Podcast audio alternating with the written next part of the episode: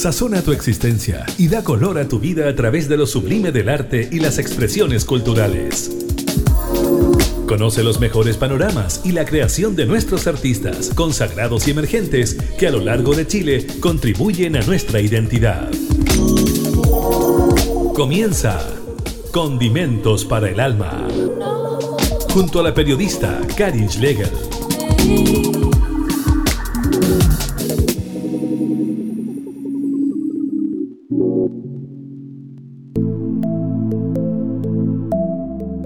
Hola, ¿cómo están? Sean todas y todos bienvenidos a esta nueva edición de Condimentos para el Alma, programa radial independiente que sale desde la región de Valparaíso y se conecta con otras radios en otras regiones y también queda disponible para todo el mundo en Spotify. Todos los episodios están ahí.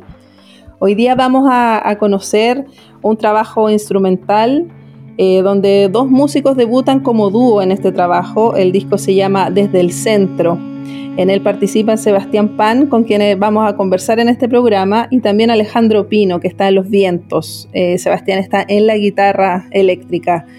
Vamos a establecer contacto, como decía, con Barcelona para que conversemos con Sebastián Pan acerca de este trabajo que tiene mucha improvisación, que fue grabado a distancia, donde hay muchos sonidos experimentales. ¿Cómo estás, Sebastián Pan? Bienvenido. Hola, ¿qué tal? Muchas gracias por la invitación. Bien, ya aquí cerrando el día un poco en, en Barcelona. Hay harta diferencia de horario, allá estás de noche, me decías tú que eras más un pájaro nocturno, así que... Claro, hasta ahora me empiezo... Tenemos cinco horas de diferencia creo ahora, porque claro, ustedes tuvieron un cambio de horario, creo, no hace mucho, si no me equivoco. Sí, hace como dos semanas atrás. Claro, que quedamos como en cinco horas, algo así. Y sí, aquí son las nueve y media, pero claro, tú me dijiste que ya era el día, se acababa, pero en realidad yo me quedo desvelado como siempre, un poco. Cuéntanos más de, ti, Sebastián. Eh, tú eres guitarrista de profesión, guitarrista eléctrico, estudiaste música en la Universidad de Valparaíso, eres profesor, estás en Barcelona. Cuéntanos más de tu experiencia en el jazz, en la música, en la improvisación y cómo se hacen amigos con Alejandro Pino, donde coinciden en Antonio Monasterio Ensamble. Ahí se conocen, se hacen una amistad, una relación profesional también. Bueno, así como por mi parte, yo comencé tocando la guitarra cuando tenía como 13 años, más o menos, creo. Y, y desde siempre estuve bastante interesado en la improvisación. No mismamente en el mundo jazzístico, que yo no me considero para nada como dentro de ese mundo, digamos, un poco. Sí, estoy, bordeo un poco esos mundos, digamos. Yo creo que por lo mismo, porque me gusta mucho la improvisación en sí misma. Y claro, estudié en la Universidad del Paraíso, y tuve siempre ciertos acercamientos con, con este tipo de, mundo improvisativo. Tuve algunas experiencias yo creo que me hicieron como tomarle el peso y, darle importancia a eso, a eso que a mí me, generaba esto. Sobre todo yo recalcaría en esos tiempos como un par de cursos que hice con, de Guitar Craft que hice, que los cursos que imparte el guitarrista de King Crimson, Robert Fripp eh, esa visión de las cosas, tiene una visión muy particular sobre, sobre la improvisación y sobre la guitarra, que si no la conocen yo los invito a que busquen por ahí de qué se trata. Eso y claro, toda la trayectoria en la, en la Universidad del Paraíso, donde conocí a algunos profesores que estaban ligados a ese mundo un poco más, me hizo como, no sé, darme cuenta que era lo que me gustaba hacer.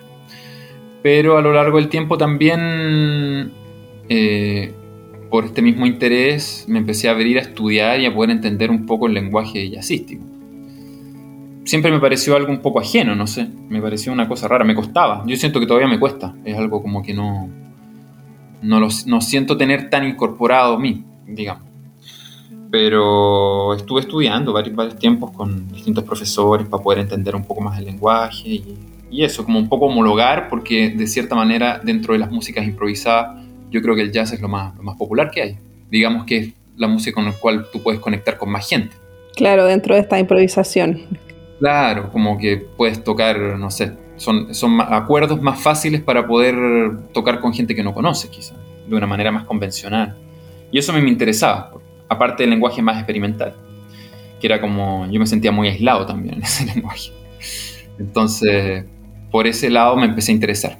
Bueno, vamos a, empezar a conocer e-, este disco, estas piezas musicales, y a la vuelta me cuentas más de Alejandro Pino, que es la pieza que abre este disco que se llama Chitai, que es un, solo ahí de trompeta. Vamos a escucharlo.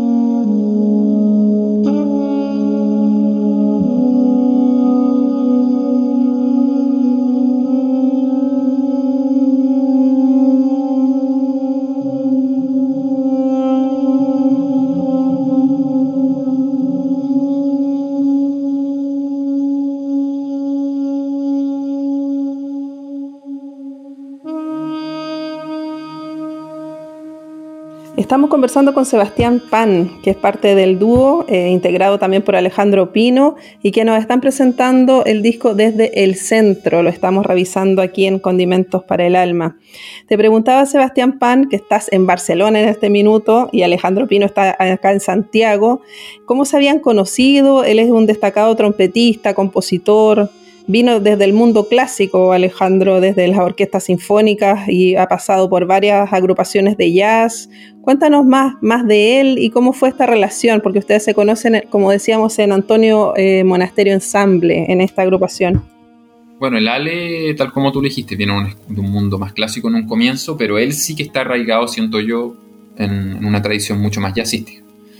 Pero también en un mundo bastante experimental, es de aquellos que pueden tocar cualquier cosa, digamos y que son de esta gente en cual puedes tocar sin, sin hablar antes, digamos, sin ponerte de acuerdo de nada, llegar y tocar y él es una persona, no sé, tiene, es una, de alta escucha, digamos, siento yo. Y yo lo conocí a él tocando justamente como dices tú, en Antonio Monasterio Ensemble, porque eh, la banda del Antonio tuvo una modificación de integrante, pasó de ser como una banda un poco más con instrumentos acústicos, con sonoridades como del mundo, de ese tipo de cosas. Y en un momento hubo un cambio y se integraron instrumentos más, más, más cercanos a, a, lo jazzístico, digamos, donde estaba el Ale, ¿no? Y a mí hace un tiempo atrás algunos amigos en común me habían comentado de que, oye, tú deberías conocer al Ale Pino para que debieran tocar juntos, yo creo que podrían como calzar. Ah, yo decía, no sé. Y pasó harto tiempo hasta eso. ah, y la habían dicho antes y después se dio esta coincidencia. Sí, nos habían dicho. Y, y a él también, ¿eh? Y a él también. Como, oye, ustedes dos podrían, no sé, yo creo que podría funcionar si ustedes tocaran juntos. Ah, mira. Y ocurrió así, pues, justamente. Que al final el Ale entró al ensamble y tuvimos bastantes conciertos. Tuvimos como un montón de tiempo de gira. Y ahí nos pudimos conocer más así como amigos y, musicalmente. Había muchos espacios también en el ensamble, en los conciertos, donde teníamos momentos eh, a dúo, sobre todo en las oberturas de los conciertos, donde podíamos improvisar y donde improvisábamos de esta manera, como este disco. Digamos que ahí nos dimos cuenta, yo creo que había un sonido, que había como un algo que podíamos indagar, pero muy por encima. Estábamos a full con, la, con el trabajo con el Antonio, entonces estábamos enfocados en eso, pero era como una cosa que decíamos ya, una vez que se termine un poco este proceso, podríamos, no sé, poner las pilas y empezar a grabar un poco cosas de Adu. Y eso fue. Claro, llevar estas eh, improvisaciones que tenían ahí en el escenario, llevarlas y plasmarlas eh, en una grabación de estudio. ¿Y cómo se fue dando ese proceso? Porque tú estás en Barcelona, él estaba en, Santiago. ¿Cómo fue esa conexión? ¿Se enviaba eh, las composiciones él primero, tú? ¿Cómo fue ese, ese trabajo? Lo primero que pasó fue que en una de las grabaciones que teníamos de los conciertos de la gira, creo que teníamos un par en el cual habían grabado estas oberturas. Entonces las teníamos aquí y yo se las, creo que yo las tenía y se las mandé y dijimos, ay, qué bueno, no, nos gustaba. Eh, y eso era, yo estaba en Chile todavía. Y seguíamos con el asunto, como ya, vamos a hacer alguna cosa y no, ocurría nada.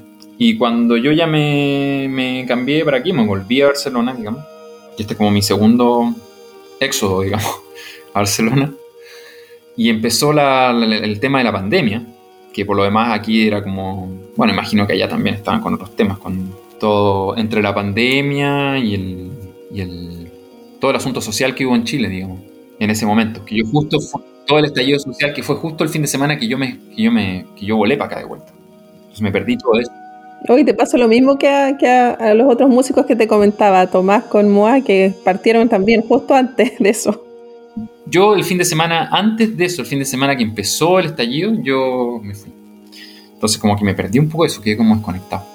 Entonces con el Ale, eh, cuando ya estábamos aquí, ya estábamos encerrados aquí en Barcelona, empezamos a, a compartirnos grabaciones. Entonces yo empecé a grabar ciertos loops, ¿no? Con mi computador, mi guitarra eléctrica, iba grabando, improvisaba ciertas ideas y a veces superponía capas de más guitarras y cosas así, a veces no, y se las enviaba a él. Y él me enviaba de vuelta propuestas de esto y por lo general estas propuestas ya eran estos temas que tú estás escuchando, que ya escuchaste, que son parte del disco, ¿no?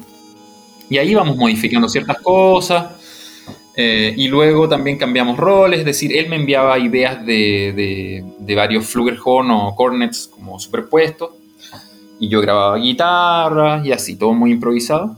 Y dentro de estas improvisaciones también habían propuestas un poco más cerradas que eran como temas como desde el centro y un par más del disco que eran como más no tan improvisados, digamos, mucho más pauteados. Pero pocos, era como, es como mitad mitad en el disco. Así que así empezamos a trabajar.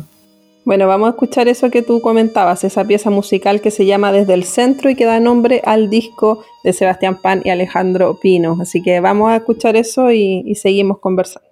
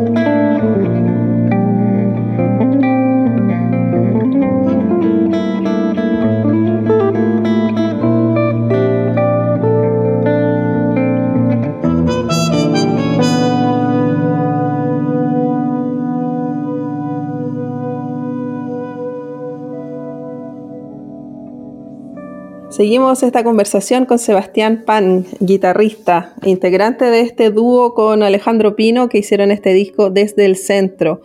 Es un disco bien íntimo, encuentro yo, que te lleva como a una calma, a una, quietud, que como que te llama incluso a, la meditación. ¿Cómo eh, fueron definiendo, cómo fue el concepto que ustedes quisieron plasmar este, en este trabajo? Yo creo que en cierta medida fue bastante natural, ¿eh? Como que no, con el Ale no somos de aquellos músicos que tenemos tantas como, tanta conversación acerca de la música que está haciendo. Como que ese es el sonido que sale de manera espontánea, probablemente por, por influencias que tenemos y por ciertas cercanías con, como dices tú, ciertos temas como la meditación y, y eso. Para mí siempre ha sido, o no siempre, pero últimamente se ha convertido en algo importante. Eh, el estado en el cual se invita al que va a escuchar músicas donde tú participes. Como que a mí me importa que, el oyente escuche y, salga bien después del concierto. Alineado, no sé. Como que te dé algo, que te puedas llevar algo a la casa que, te haga sentir bien. Eh, centrado, digamos. Conectado con algo más grande que, uno, digamos. Eso es lo que a mí me, siempre me ha llamado la atención te lleva, como te digo, esta calma, como que te hace también ponerte a reflexionar de ciertos temas, como que te abre ese espacio, esa quietud que, no tenemos en el, diario, en el diario vivir, ¿no? Exacto, como olvidar un poco todo esta, claro, todo este, este caos en el cual nos vemos inmersos y dar un, pie al lado, incluso hasta, hasta nuestra personalidad, que a veces, a veces es como nuestra mayor boicoteadora de, de todo, ¿no? Y la música permite eso, tener ese espacio y una relación con el sonido. Y, es justamente lo que queríamos lograr con el Ale, que yo creo que, se logró bien. Y eso a mí me dejó súper contento, porque es un disco que a mí me gusta. Eh, ahora no lo he escuchado hace tiempo, de hecho, quizá no vuelvo a escuchar. Pero es un disco que me gusta a mí, justamente porque genera ese estado. Eh, donde mayoritariamente no es un disco muy aspiracional, digamos. Son texturas, digamos, principalmente. Claro, y eso lo logran igualmente incluyendo otros sonidos, así, por ejemplo, en, en, en, el, en la pieza que dura harto rato, en ruido en la mente, como que te lleva a unos sonidos medio espaciales, encuentro yo, no sé cómo definirlo.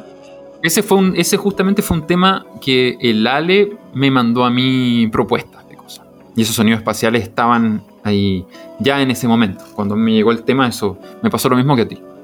Cuando grabé, la, cuando grabé las guitarras encima de ese tema le preguntaba a mi hijo que qué le producía a él y me decía que sentía como que era el mar, como que eran sonidos de ballenas, por ejemplo. Mira, otra interpretación completamente distinta. Mira, buenísimo, buenísimo. No, buenísimo, buenísimo. Esa es la idea, como abrirse a esos espacios de imaginación y no de tanto de que si el músico toca bien o toca mal, ya como que esa discusión yo creo que ya mucho ya. No, yo creo que la, gente común y corriente como nosotros que no somos, yo que no soy músico, como que nunca me, fijo en eso, como me fijo como en, lo que quiere transmitir el músico. Qué bueno que me lo digas, hay, fe entonces, hay esperanza. Quizás es algo muy de, entre músicos eso que te digo yo. Sí, es como que siempre están viendo ahí como la falla. Eh, oye, a ver, pero no, ¿por qué está haciendo esto y no lo otro? sí, es verdad eso. O más bien, o más bien quizás ni siquiera la falla, es más bien el foco como en las cosas que son externas, que son como las herramientas para la música.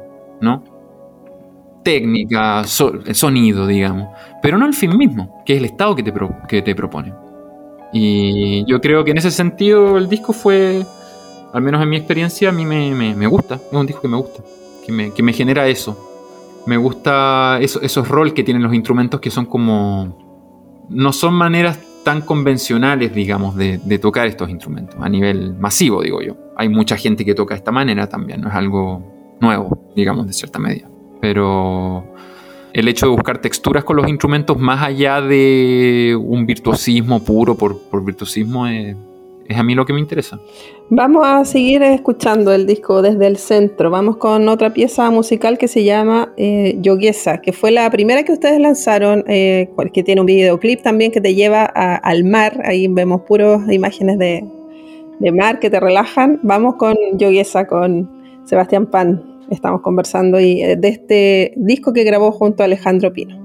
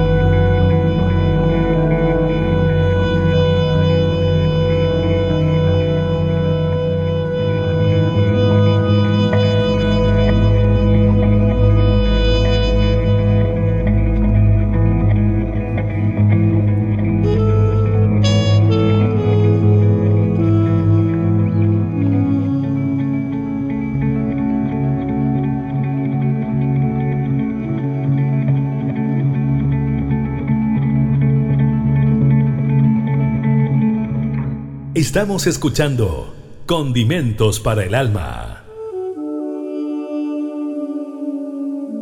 Seguimos conversando con Sebastián Pan, que está en Barcelona, guitarrista de profesión y que, bueno, eh, tiene este disco que estamos revisando que se llama Desde el Centro junto al trompetista destacado Alejandro Pino. Hablábamos de, todo este trabajo que ustedes desarrollaron, hay sonidos experimentales, estas grabaciones que se hicieron entre Santiago y Barcelona. Tú decías que era un, un trabajo bien nocturno el que habías realizado. Sí, en mi caso sí, como, como los cambios de horario y todo esto de las grabaciones que me mandaba el Ale, yo trabajaba todo de noche. Me pasaba de largo, de hecho. Cambié la rutina así totalmente. Trabajé todo de noche. Bueno, y, en este disco hay, hay, algunos que son más estructurados, como decías tú, algunas piezas, y otras son pura improvisación. Claro, hay, hay temas que son que yo creo que podrían ser reproducidos sin problema inmediatamente si este disco lo, lo tocáramos así en vivo y en otros que estaríamos más en problema de poder reproducir ciertas cosas, creo yo. O sea, habría que pautear de nuevo, ¿no?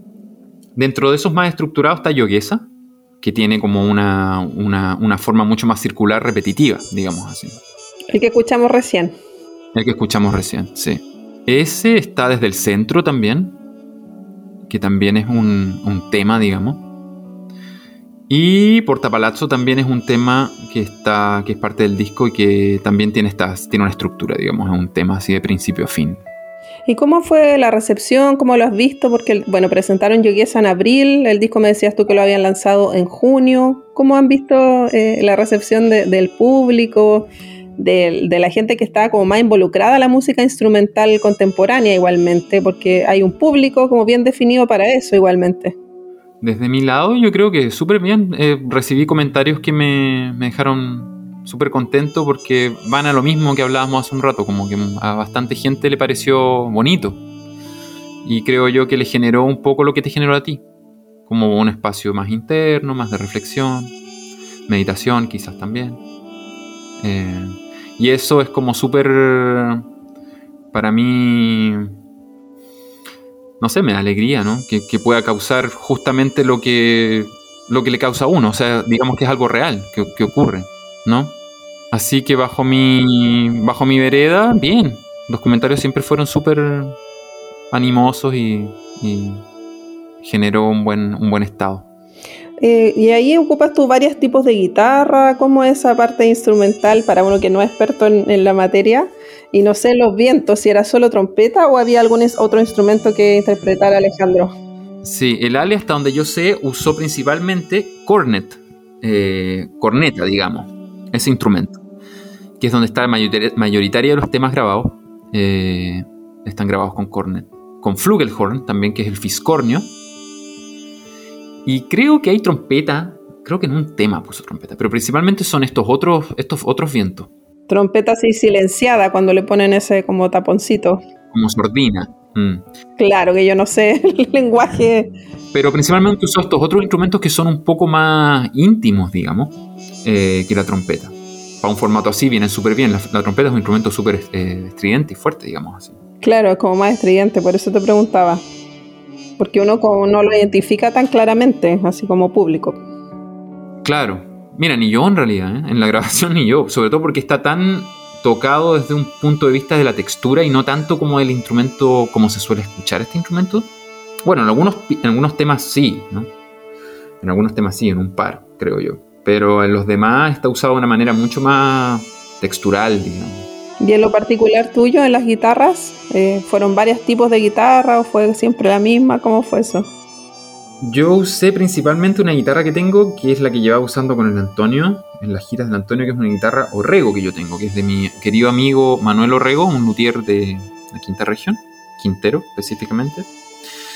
Y que es una guitarra que me encanta y que con esa guitarra grabé casi todas las pistas, creo. Creo que había otra entre medio, pero principalmente con esa guitarra la grabé, que es una guitarra súper clara y tiene un sonido súper nítido y tiene una respuesta muy, muy eficiente en este tipo de cosas. Sobre todo para este tipo de música tan, tan de texturas y tan donde hay como capas de sonidos muy definidas.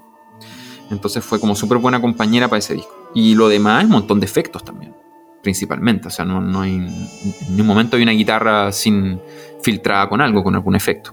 efectos de sonido. Reverberación, delay, y de hecho hay mucha superposición de guitarra y loops, sobre todo loops, superpuestos. Claro, porque es un sonido instrumental, pero con más moderno, digámoslo así, con electrónica y entre medio. Y está todo como manipulado más analógicamente, son con pedales analógicos que, que están grabados así a la primera, digamos. Así que eso. Bueno, sigamos revisando el disco desde el centro de Sebastián Pan, con quien estamos conversando, y Alejandro Pino, que está en Santiago, tú estás en Barcelona. Vamos ahora con Submarino Pléyades y seguimos esta conversación.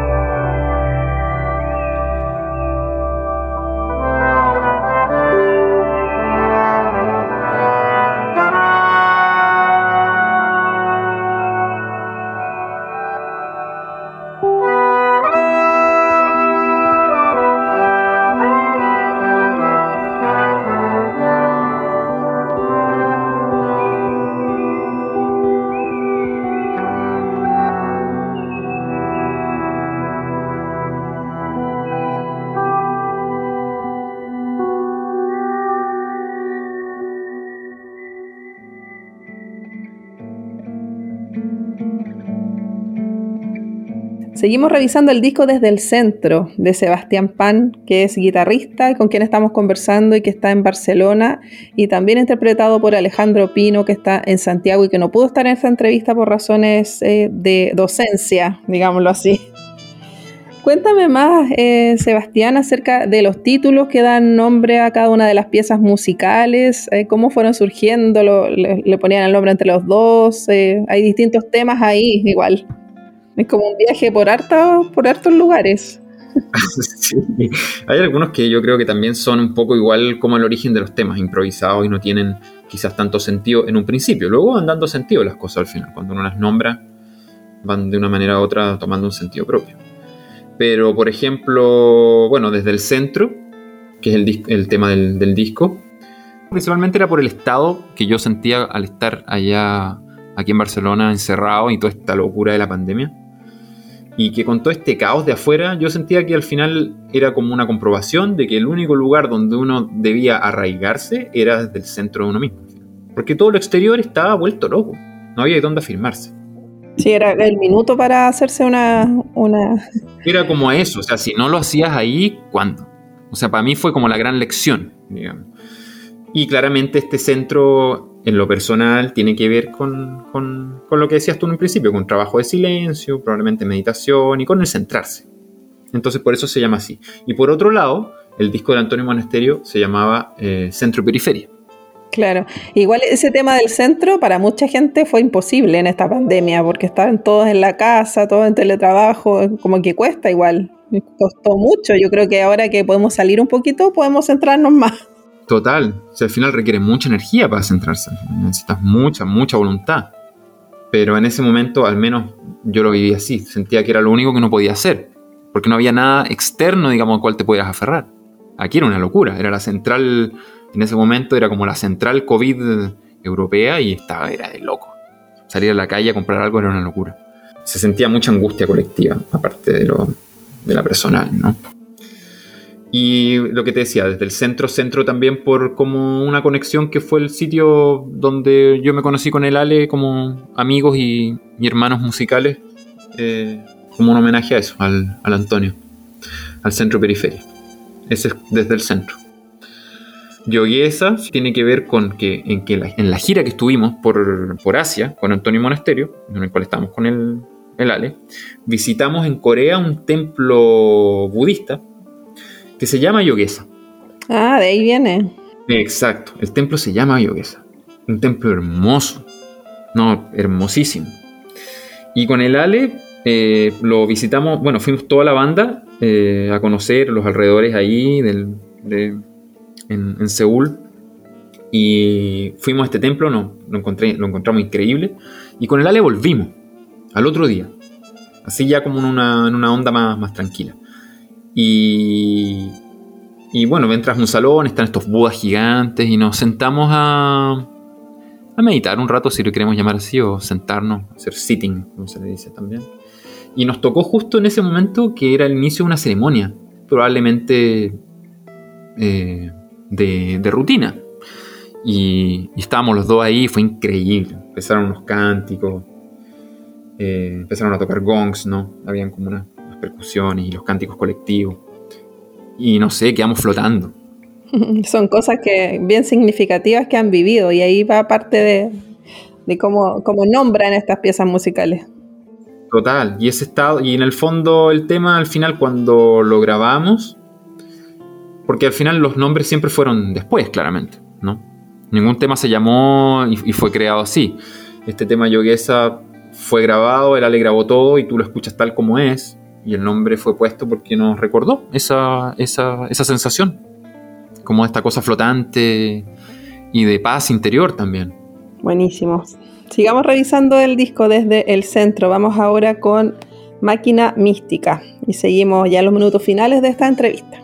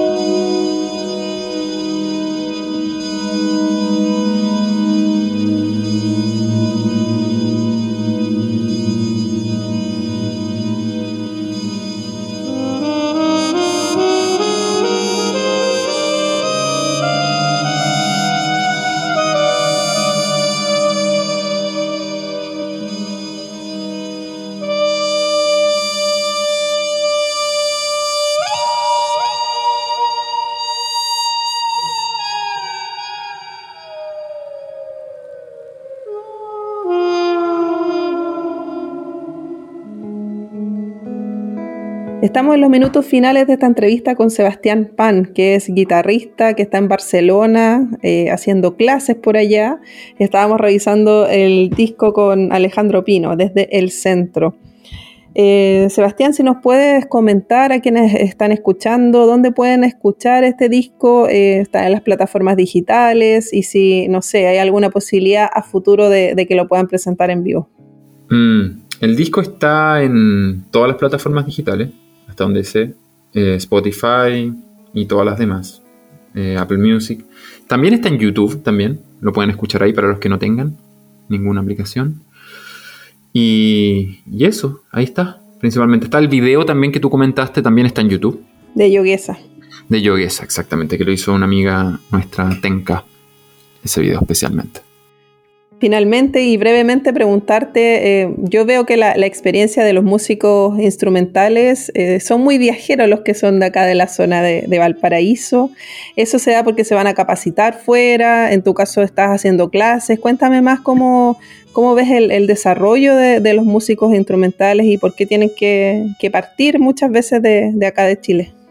Y en mi caso, eh, no sé, siempre tuve el llamado de, moverme fuera de, donde nací, digamos así.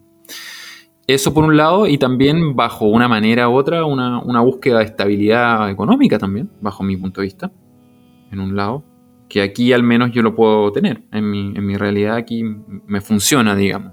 Hay menos oportunidades acá para este tipo de música y de, de profesión, ¿no? Bueno, yo creo que hay más oportunidades para ese tipo de música, al menos en mi vivencia. Como que yo siento que de donde yo vengo, zona de Valparaíso, Viña del Mar, hay, muy, hay, son, hay como cantidad de músicos con propuestas súper fuertes y potentes. Incluso más aún de las que yo veo aquí. Soy agradecido de, donde, de, de, mis pares de allá, junto con el Moa, el Tomás, los que nombraste tú antes, el Antonio, el Ale. Hay mucha, siento yo, propuesta artística allá. Eh, aquí, bajo mi punto de vista, eh, ojo, yo no, no, estoy dando medidas porque es lo que yo veo, es como todo un medio más convencional, digamos. Pero de donde vengo yo, yo siento que hay, una, hay mucho más propuesta y como trabajos más experimentales y de como, no sé, yo creo que se vive de una manera diferente. Es mucho, es una intensidad de fuego en Valparaíso y toda esta gente, y bueno, en Santiago, en Capital, de toda la gente que se dedica a esto, que yo creo que es importante, bastante importante. Claro, tenemos todos los sonidos también de nuestra América que también van influyendo en, los músicos. Y, donde, y sobre todo cuando tienes una situación de realidad que es más difícil, normalmente te arraigas a este tipo de cosas, tienen más seriedad. Aquí donde es una vida, digamos, más estable, más fácil, en, cierta medida, eh, no es tanto quizás una necesidad volverse loco creando este tipo de cosas. quizás, no sé algo tiene que ver como las adversidades con, los escapes creativos, no sé, pienso yo, es mi reflexión. Qué interesante, qué interesante plantearlo así. ¿Y cómo se dio esa oportunidad de que estés enseñando en Barcelona? Yo sí, yo siempre tuve desde, desde, desde el tiempo de la universidad, yo ya me gustaba hacer clases, siempre me gustó a mí esa instancia. Y cuando me vine aquí me enfoqué en eso, porque era la manera, digamos, más, más segura y era lo que más llevaba haciendo durante mayor tiempo. Yo nunca fui como muy, bueno, sí, lo hice, pero nunca fui, digamos, he tenido la, la chapa de ser un músico, de tocar como en demasiadas situaciones como convencionales, digamos. digamos. Son trabajos que yo he hecho no sé, me, gusta hacerlos también, trabajar en, no sé, en acompañando cenas y ese tipo de cosas.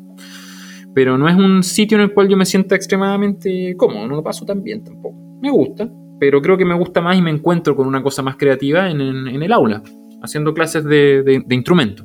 En la docencia, qué interesante. Me gusta eso también. Lo, me acerco a esto mismo, a estas mismas cosas, de una manera directa. Es muy directo el tema al final, enseñar un instrumento. Y aquí fui abriendo camino con eso y, así, tal cual. Me dedico a eso casi 100% aquí. Bueno, te deseamos todo el éxito del mundo, Sebastián Pan, en Barcelona. No sé cuánto tiempo te quedarás y cuándo vuelves a Chile, pero te deseamos lo mejor. Y esperamos volver pronto para poder tocar este disco en vivo, que es todavía lo que queda pendiente. Bueno, y cuando hables con Alejandro Pino, que está en Santiago, mándale nuestros saludos y bueno, dile que, que escuche el programa porque hablamos harto de él igualmente. Lo pelamos muchísimo, claro. Nos vamos a despedir con un, cierre que está a tu cargo, que es eh, en guitarra, eh, que se llama Microcuento, que da final a, este disco desde el centro. Y muchas gracias, eh, muchas gracias a todos por el espacio y, por, por escucharnos. Agradecido. De nada, Sebastián Pan, todo el éxito como te decía. Gracias a Nelson Golot que está en los controles de audio igualmente y que permite que podamos llegar a ustedes y pues, que queden todos los episodios perfectos ahí en Spotify. Un abrazo, que estén muy bien. Nos despedimos entonces con Microcuento, con el dúo de Sebastián Pan y Alejandro Pino, pero en este caso es un tema solista tuyo.